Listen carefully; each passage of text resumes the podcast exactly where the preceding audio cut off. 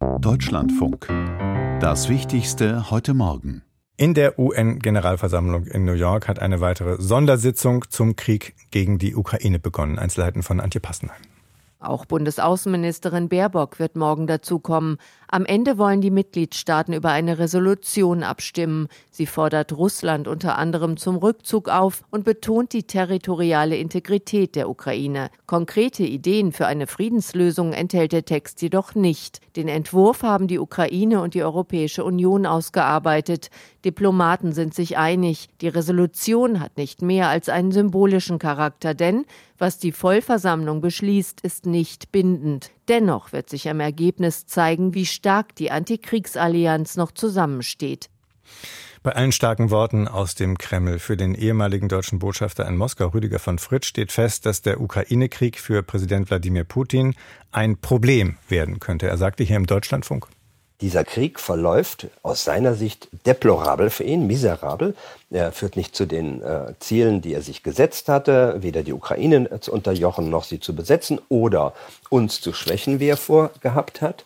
Und das bringt für ihn enorme Schwierigkeiten. Was er zu den vermeintlichen äh, schwachen Folgen der Sanktionen in seiner Rede gesagt hat, klingt wie das Pfeifen im Walde. Nur eine Zahl dazu das Defizit des russischen Staatshaushalts im Januar betrug 60 Prozent des für das gesamte Jahr vorgesehenen Defizits. Das heißt, die Wirkung ist da, es geht ihm an die Einnahmen, die er braucht, um auch nicht nur den Krieg zu finanzieren, sondern sich dauerhaft die Zustimmung seiner Bevölkerung zu erkaufen.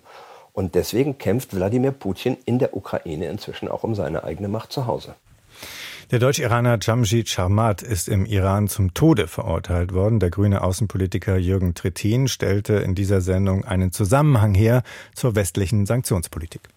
Mein schlimmer Verdacht ist, dass äh, die harte Art und Weise, wie wir unter der Außenministerin Annalena Baerbock auf die Menschenrechtsverletzungen im Iran reagiert haben, nun mit dazu geführt haben, dass Jamdi Jamal da parallel zum fünften Sanktionspaket zum Tode verurteilt worden ist. Und es gibt die Batterie von Sanktionen, die jetzt die Europäische Union wegen der Menschenrechtsverletzungen dort hat.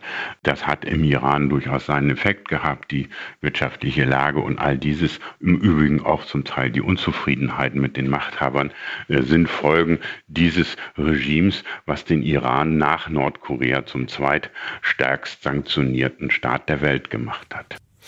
Ungeachtet von massiven Protesten hat Israels rechtsreligiöse Regierung ihr Vorhaben zur Schwächung des Justizwesens weiter vorangetrieben. Bundesjustizminister Marco Buschmann von der FDP war gerade in Israel. Er sagte vor wenigen Minuten in diesem Programm.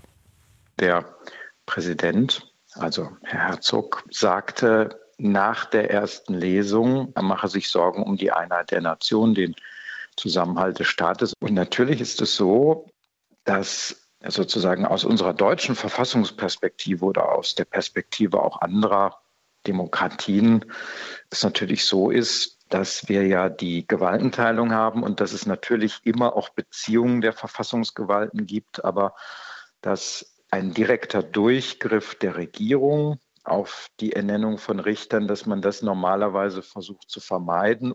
Im südbadischen Lörrach sollen 40 Mieter ihre Wohnungen für Geflüchtete verlassen. Dazu Matthias Zeller. Trotz Shitstorm gibt sich Lörrachs OB Jörg Lutz bewusst gelassen und betont die Fakten. Den rund 40 Personen in den 30 Sozialwohnungen, in die bis Jahresende 100 Geflüchtete einziehen sollen, werden modernere und bezahlbare Wohnungen angeboten. Die fünf betroffenen Gebäude stammen aus der Nachkriegszeit und sollen nach der Nutzung durch die Geflüchteten abgerissen werden. Die Wohnbau Lörrach bietet den betroffenen Mietern finanzielle Hilfe beim Umzug an. Die Bundessprecherin der AfD, Alice Weidel, fordert den Lörracher OB auf, sich der Asylpolitik der Bundesregierung zu verweigern.